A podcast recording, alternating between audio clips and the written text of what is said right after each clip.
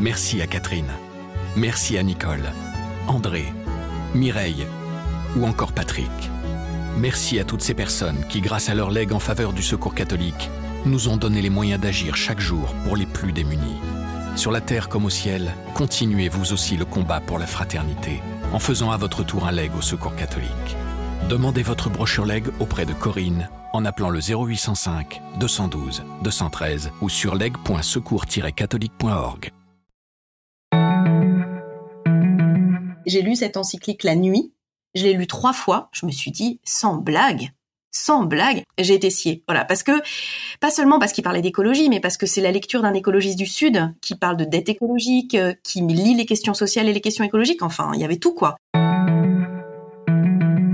Cécile Duflot, ministre du Logement et de l'égalité des territoires dans le gouvernement de Jean-Marc Ayrault de 2012 à 2014, est aujourd'hui à la tête d'Oxfam France, une ONG qui lutte contre la pauvreté et les inégalités sociales. Son goût pour l'engagement a pris naissance dans les mouvements catholiques qu'elle a fréquentés alors qu'elle était encore adolescente. Après des années de distance avec l'Église catholique, cette écologiste de la première heure a en partie renoué avec elle le jour, ou plutôt la nuit, où elle a lu et relu l'encyclique du pape François, consacrée à la sauvegarde de la planète. Mais attention, cela n'enlève rien à la liberté d'esprit de la féministe, qui regrette la position de l'Église sur l'avortement et réclame une plus grande place des femmes au sein de l'institution. Je m'appelle Malo Tresca. Je suis journaliste à La Croix et je me suis entretenue avec Cécile Duflot par téléphone en raison du confinement. Dans ce podcast, des personnalités de tous horizons nous éclairent sur les relations entre la politique et les religions à partir de leur expérience sur le terrain. Vous écoutez la deuxième saison de Place des religions. Bonjour Cécile Duflot. Bonjour. Vous avez pris ces dernières années de la distance avec le monde politique, mais pas avec l'engagement militant. Diriger une ONG et un ministère, est-ce que c'est très différent? Oui, c'est très différent. Euh, c'est très différent, mais ça, pour moi, ça relève de de la même envie, c'est-à-dire euh, d'essayer d'être utile, en tout cas d'être euh, fidèle à ce que je crois comme valeur et comme nécessité pour moi dans ma vie, d'essayer de les mettre en œuvre. Oxfam France veut mobiliser le pouvoir citoyen pour lutter contre la pauvreté et les inégalités sociales. C'est aussi un des grands points d'attention de la doctrine sociale de l'Église. Est-ce que vos convictions religieuses ont joué un rôle dans votre décision d'embrasser cette, cette nouvelle carrière dans la sphère associative?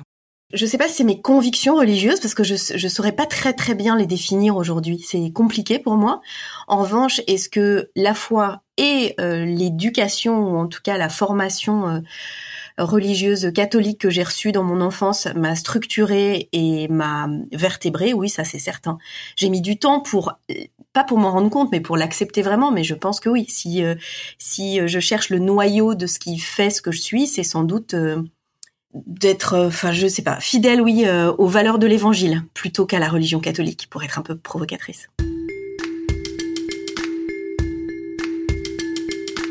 Pour revenir un peu plus en détail sur votre foi, vous avez donc grandi dans une famille catholique.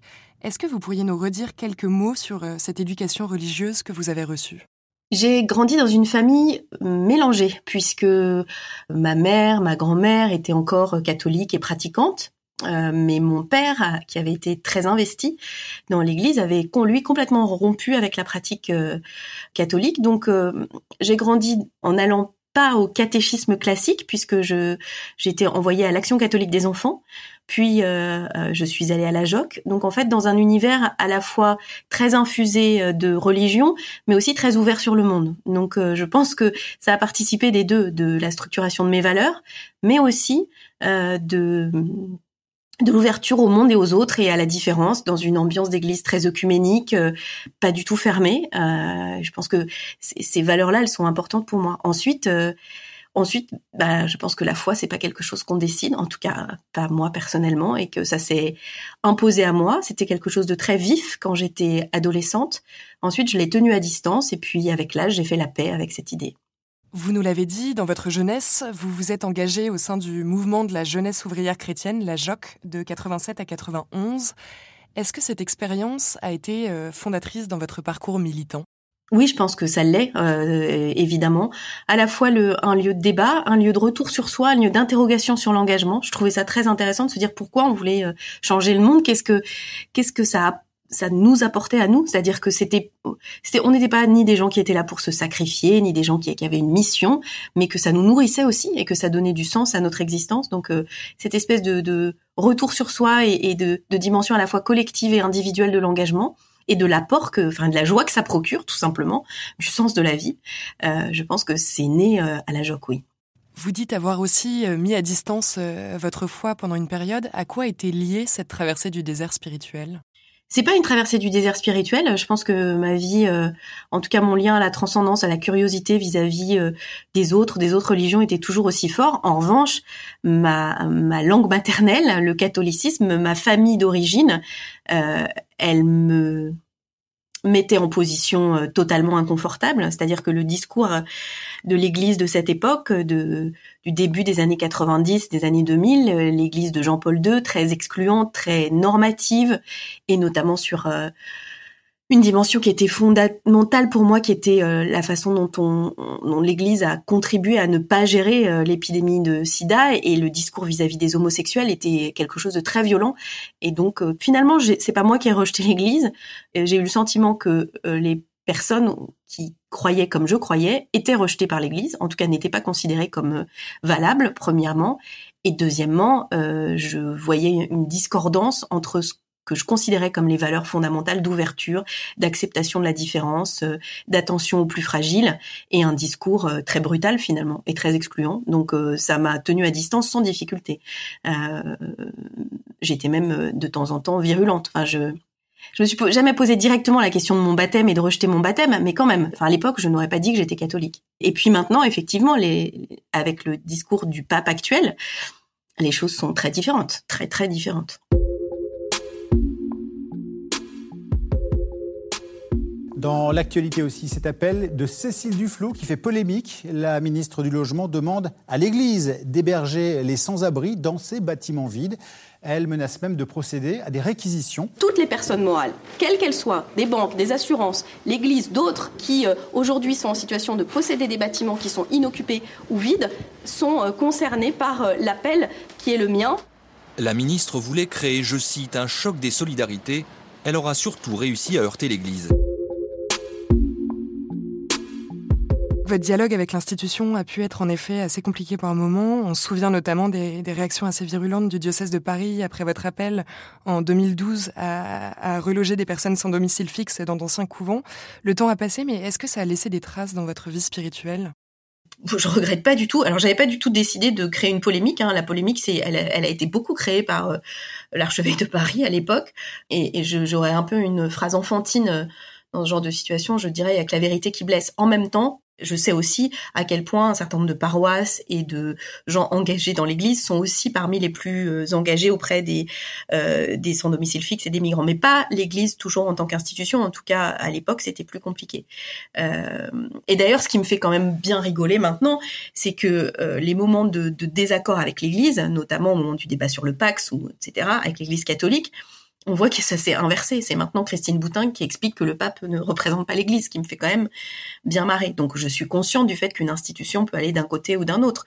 C'est pour ça que je faisais référence aux valeurs euh, qui sont pour moi les valeurs euh, fondamentales, celles de l'Évangile, celles, euh, celles qui m'ont construite, et je les, elles, peuvent exister indépendamment de, de l'Église elle-même, voire même euh, parfois l'institution peut trahir ses valeurs. Ça vaut pour la politique, ça vaut pour les partis, ça vaut pour les organisations, ça vaut aussi pour l'Église.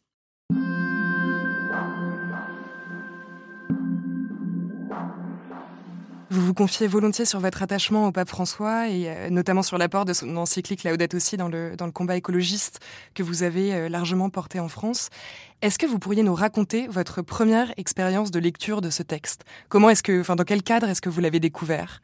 Oui, je me souviens très bien. C'était, j'ai lu cette encyclique la nuit. Je l'ai lu trois fois. Je me suis dit, sans blague, sans blague. Alors je savais qu'elle allait sortir, je connais des gens qui avaient contribué à y travailler, donc j'étais attentive, mais j'ai été sciée. Voilà, parce que pas seulement parce qu'il parlait d'écologie, mais parce que c'est la lecture d'un écologiste du Sud qui parle de dette écologique, euh, qui lit les questions sociales et les questions écologiques. Enfin, il y avait tout quoi. C'est un vrai moment en fait de y, compris d'interrogations sur euh, sur euh, l'analyse que j'avais pu faire de l'Église catholique en disant que que c'était vraiment ringard pour dire les choses un peu brutalement. Là, je me suis dit waouh, il y a quand même une vraie modernité en tout cas dans ce texte et on l'a vu et puis sur la question de la fraternité, de l'accueil des migrants, c'était que la première fois. Oui, avec la sortie de son encyclique Fratelli Tutti début octobre. Alors, je suis pas devenue euh, euh, fan complètement non plus. Je, je, j'ai gardé, enfin, je sais aussi, et notamment la, la, relation à la place des femmes est pour moi une question euh, qui est encore sans réponse. Mais voilà, ça a changé des choses, il faut dire ce qui est. Pour en revenir à Laudato aussi, quels sont les passages qui vous ont particulièrement marqué? Ce qui m'a particulièrement marqué dans Laudato aussi, ça je vous l'ai dit, c'est cette partie sur la dette écologique, sur cette vision du Sud, sur cette vision d'une écologie qui n'est pas une écologie uniquement centré sur la nature, mais qui pèse bien le lien entre l'humanité et la nature, et la nécessité de la nature pour l'humanité, mais l'humanité comme part de la nature. Et puis il y a une chose que j'aime particulièrement, c'est euh, la prière qu'il a conclue, qui est une prière totalement œcuménique et qui peut être euh, dite par tous ceux qui croient euh, en Dieu, quel que soit le Dieu. Et ça, je trouve que ça, c'était, c'était au-delà de la dimension écologique de, cette encyclique. Il y a aussi ce point d'ouverture qui, pour moi, a participé de, du sentiment positif euh, et, que j'ai eu à, sa lecture. Est-ce que vous avez été en désaccord avec, euh, avec certains points de cette encyclique? Oui, il y a un point évidemment, celui qui est relevé souvent sur euh, la question euh, euh, du, respect de la vie et le sous-entendu sur le, le, lien avec l'avortement. Ça a été relevé d'ailleurs par plein de gens qui disent ah bah du coup, si vous êtes d'accord avec ça, vous êtes d'accord avec le refus de l'avortement parce qu'il y a cette question du droit à la vie, etc. Moi, je suis pas choquée que qu'on ait ce, le débat intellectuel sur à partir de quel moment commence la vie. Ensuite, ce que je sais, c'est que si on respecte la vie, on respecte la vie des des femmes qui sont vivantes, Aujourd'hui, il y a une femme qui meurt toutes les neuf minutes dans le monde du fait d'un avortement clandestin, euh, et que ma priorité c'est les femmes vivantes et que le droit à l'avortement c'est quelque chose de de d'absolument essentiel, mais mais je n'ai pas de difficulté avec le fait que certains euh, aient des, des réflexions euh, éthiques sur la question, parce que je pense que c'est toujours intéressant. Euh, et puis on va pas dire que l'Église catholique est autre chose que l'Église catholique, en tout cas pas tout de suite, même si, y compris sur ces sujets, on voit bien que François a une une position qui est finalement fidèle à l'Évangile, à l'Évangile euh, de euh, de Jésus qui va dîner chez Zachée, de Jésus et Marie Madeleine, de qui suis-je pour juger, voilà. Et ça c'est quand même un peu pour moi aussi l'essentiel.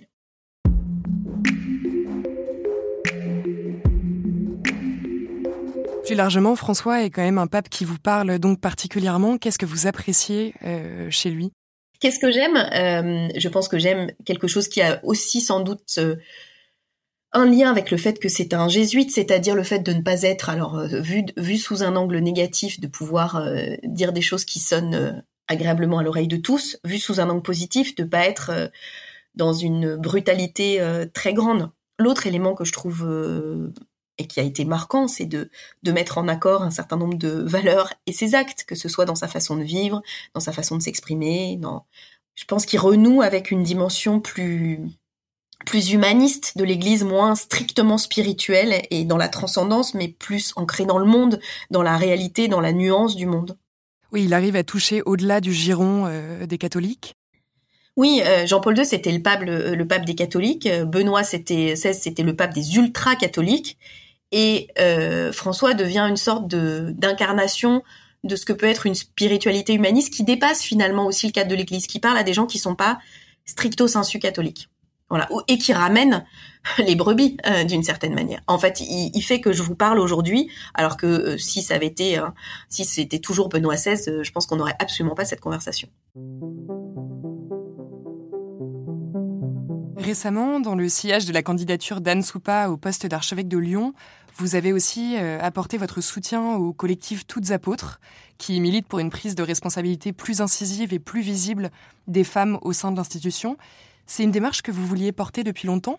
En fait, en général, de façon générale, où que ce soit, euh, j'essaye de toujours soutenir les femmes qui prennent des risques parce que je sais que si j'ai la vie que j'ai aujourd'hui, euh, l'espace, la possibilité, c'est parce que des femmes ont été courageuses et qu'aujourd'hui, vouloir euh, changer les règles et la, la, les responsabilités accordées aux femmes dans l'Église, c'est être courageuse. Et donc, quand j'ai vu ce que faisait Anne Soupa et ce que faisait leur collectif, je me suis dit, bah voilà, il faut les soutenir. C'est évident. Et je trouve que, que les questions qu'elle pose sont extrêmement intéressantes. Et ce qui est aussi intéressant, c'est que ça a donné lieu à débat avec euh, certaines féministes qui m'ont dit, mais en fait, c'est pas notre sujet, quoi. L'Église, c'est un truc contre les femmes. Ils font ce qu'ils veulent, s'ils veulent garder que des mecs, euh, c'est pas alors, c'est pas notre problème. Et je suis pas d'accord parce que je pense que toutes les structures infusent, euh, et surtout une structure comme l'Église catholique aussi puissante, en tout cas dans l'imaginaire toujours collectif de la société française, euh, finalement d'accepter le, fait que certaines structures puissent ne pas tolérer les femmes a un impact sur l'ensemble de la société. Donc vous appelez à un vrai changement là-dessus au sein de l'institution? Oui, et puis je pense que ça ferait du bien à l'institution. Alors j'avais dit de façon provocatrice quand j'ai été invitée au Centre Sèvres chez les Jésuites à débattre de, de l'encyclique, euh, parce que c'était étonnant pour moi de venir à cet endroit débattre. J'avais dit que si on regarde mon parcours euh, euh, jusqu'à mes presque 20 ans, en vrai, j'aurais plus été destinée à être évêque qu'à être ministre, hein, mais sauf que ça, c'était pas possible. Et d'ailleurs, c'est un aussi des éléments de, rupture avec l'Église. Donc, je ne sais pas si les archives existent, mais ma lettre de demande de confirmation, c'était une lettre d'interrogation à l'évêque sur et c'est quoi ma place demain? Et il m'avait fait une réponse dans la collégiale Notre-Dame et Saint-Loup en expliquant que Dieu nous avait fait hommes et femmes et que donc on avait chacun notre chemin, blabla, et que la perspective de changer les fleurs m'avait quand même sérieusement refroidi.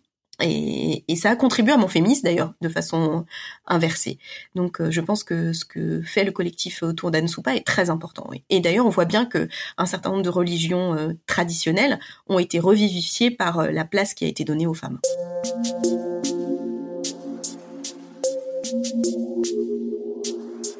Deux ans après votre retrait du monde politique, euh, votre combat écologiste a porté ses fruits. Les Verts ont remporté de nombreuses villes aux dernières municipales. Ce qui interpelle aussi, c'est qu'un certain nombre d'entre eux assument aujourd'hui leur foi chrétienne ou des itinéraires spirituels euh, plutôt assez atypiques à gauche de l'échiquier politique. Est-ce que c'est un phénomène qui vous surprend? Alors je pense qu'il y a un petit coup de, euh, il y a un petit, peut-être un petit moment de mode presque journalistique, c'est-à-dire qu'on s'est intéressé de ça. Moi, je suis la même depuis depuis 35 ans, donc il euh, n'y a pas de, de, changement pour moi. Ce qui est sûr, c'est que euh, en fait, euh, quand on cherche les racines de l'engagement et de l'engagement adolescent, de jeunesse, bah, les mouvements, en tout cas pour la génération des quadras quinquagénaires, les mouvements de à cette époque-là de jeunesse à coloration catholique, je veux dire qu'ils soient scouts, qu'ils soient ou chrétiennes, qu'ils soient scouts, qu'ils soient du type de la JOC ou d'autres, ils étaient assez forts. C'était un lieu où quand on avait envie de s'interroger et de faire bouger les choses, on trouvait un, espace. Donc euh, ça, ça m'étonne pas sur les racines de l'engagement. La deuxième chose, c'est que c'est plus facile à dire avec une église dirigée par le pape François. Il faut dire les choses. Donc pour vous, en dépit de certaines tensions euh, cristallisées autour notamment des débats sur la laïcité, c'est plus facile aujourd'hui à assumer d'être un, un catho de gauche en politique qu'il y a une quinzaine ou vingtaine d'années? Je pense qu'on se posait moins la question D'abord parce que les débats autour de la religion étaient moins forts, et ça c'est pas forcément positif. Euh, et un des, éléments qui moi m'a contribué à, en parler, c'est euh, la mise en cause très fréquente de d'autres euh, hommes ou femmes, surtout politiques, qu'on pouvait imaginer être musulmanes, à qui on demandait des comptes. Pourquoi elles portaient pas le voile? Est-ce qu'elles étaient vraiment musulmanes? Est-ce qu'elles mangeaient du porc, etc. Et qu'est-ce qu'elles pensaient des attentats islamistes? Alors que moi, qui n'ai jamais caché ma construction catholique, ni mon baptême, ni ma confirmation. On me demandait jamais de rendre des comptes sur euh, les commandos anti-IVG. On, on, pensait même d'ailleurs de façon très très simple que j'étais résolument opposée à ça. Et donc je me suis dit voilà, euh, c'est beaucoup plus facile. Finalement, on se pose beaucoup moins de questions autour de la religion euh, catholique. Donc c'est pas un débat sur la laïcité, c'est un débat autour de l'islam. Et donc il me paraissait important de pouvoir porter une autre voix. C'est comme ça que j'ai commencé à en parler en fait. Mais est-ce qu'au sein de votre ancien parti, ou même euh, au-delà dans le giron de l'aile gauche, on vous a quand même déjà reproché de parler de, votre foi ouvertement? On m'a pas reproché, ça a beaucoup surpris en fait. Les gens s'y attendaient pas du tout. Je pense que vraiment, c'est surtout ça. Les gens étaient surtout très surpris et en comprenant pas, parce que c'est vrai que parmi la, la, les questions structurantes de mon engagement, il y a évidemment le féminisme, il y a euh, la question euh, des droits euh, des personnes LGBTQ et etc. Donc qui était quelque chose de très fort. Oui, la question de l'avortement aussi, vous nous en avez parlé. Oui, ce que j'appelle les questions féministes, parce que je pense que la liberté de d'utiliser son corps est une, une question fondamentale des droits des femmes. Mais et donc du coup, les gens pouvaient pas penser que c'était compatible. Alors que chez moi, il n'y a jamais eu, euh, il y a même jamais eu de, débat en fait. Hein. Euh, parce que je vous disais, pour moi, la lecture des évangiles, c'est une lecture qui oblige euh, à l'ouverture d'esprit en fait. Donc pour vous, ça n'a jamais été difficile de concilier votre foi et votre engagement politique? Non, la seule chose qui a été difficile pour moi de, concilier intérieurement euh, ma foi, c'était pas les paroles de l'Église, c'était euh, c'était que la question de la rationalité scientifique de l'existence de Dieu est quand même une chose très compliquée. alors qu'une grande partie de mon engagement, notamment écologiste, est fondée sur le travail des scientifiques. et c'est comme ça que je suis devenue une écologiste extrêmement convaincue. C'est sur la réalité scientifique de la crise climatique et la crise de la biodiversité. Mais bon, quand je vous disais j'ai fait la paix, j'ai fait la paix. La foi, ça ça dépasse l'entendement rationnel et scientifique. C'est comme ça, y compris pour moi. Aujourd'hui, est-ce que vous êtes pratiquante? Ça peut m'arriver, oui. Ça peut m'arriver. Mais pour le coup, ça c'est très intime.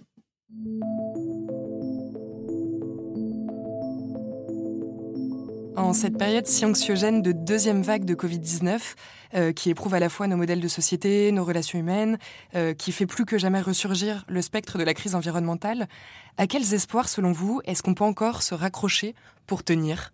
Euh, à une formule qui est que le pire n'est jamais certain. Euh, c'est très vrai, euh, je, le crois profondément, c'est-à-dire qu'il y a une capacité de, de réaction assez forte. Et puis, de façon assez paradoxale, je trouve que la pandémie mondiale qu'on est en train de vivre est pour moi une double leçon. D'abord, euh, elle montre que l'espèce humaine est capable de changer. si on vous avait dit il y a un an la vie qu'on mène aujourd'hui, personne n'aurait pu croire que euh, la population française allait tolérer de porter le masque, alors que c'est un effort euh, considérable par rapport à nos modes de vie habituels. Du coup, ça a ouvert deux fenêtres dans le dans le cerveau euh, collectif. La première, c'est qu'on peut être confronté à un phénomène de nature mondiale pour laquelle il nous faut une conscience de terrien, euh, on n'est pas seulement des Français, on n'est pas seulement des Européens. Euh, on peut pas gérer des questions au niveau euh, et limiter ces questions au niveau dans un périmètre géographique.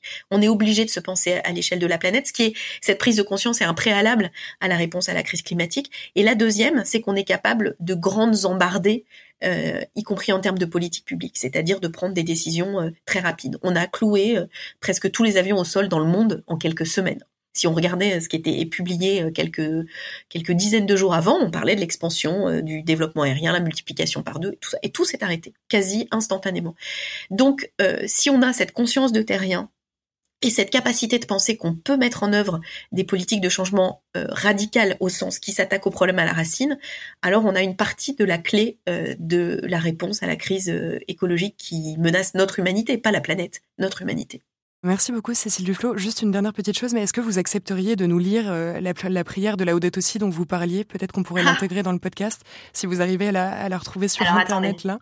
Je cherche. Sur Vatican, super. On va dire que sur le site vatican.va, c'est la version officielle. c'est la première fois que je vais sur le site du Vatican. Je vous remercie pour cette expérience. Allez, je lis la deuxième partie. Waouh je n'ai pas fait ça depuis très longtemps.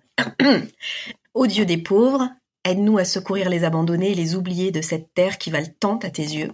Guéris nos vies, pour que nous soyons des protecteurs du monde et non des prédateurs, pour que nous semions la beauté et non la pollution ni la destruction. Touche les cœurs de ceux qui cherchent seulement des profits aux dépens de la terre et des pauvres. Apprends-nous à découvrir la valeur de chaque chose, à contempler émerveillé à reconnaître que nous sommes profondément unis à toutes les créatures sur notre chemin vers ta lumière infinie. Merci parce que tu es avec nous tous les jours. Soutiens-nous, nous t'en prions, dans notre lutte pour la justice, l'amour et la paix. Merci infiniment pour le temps que vous nous avez accordé. Merci à vous et puis bon courage alors. Eh ben à vous aussi.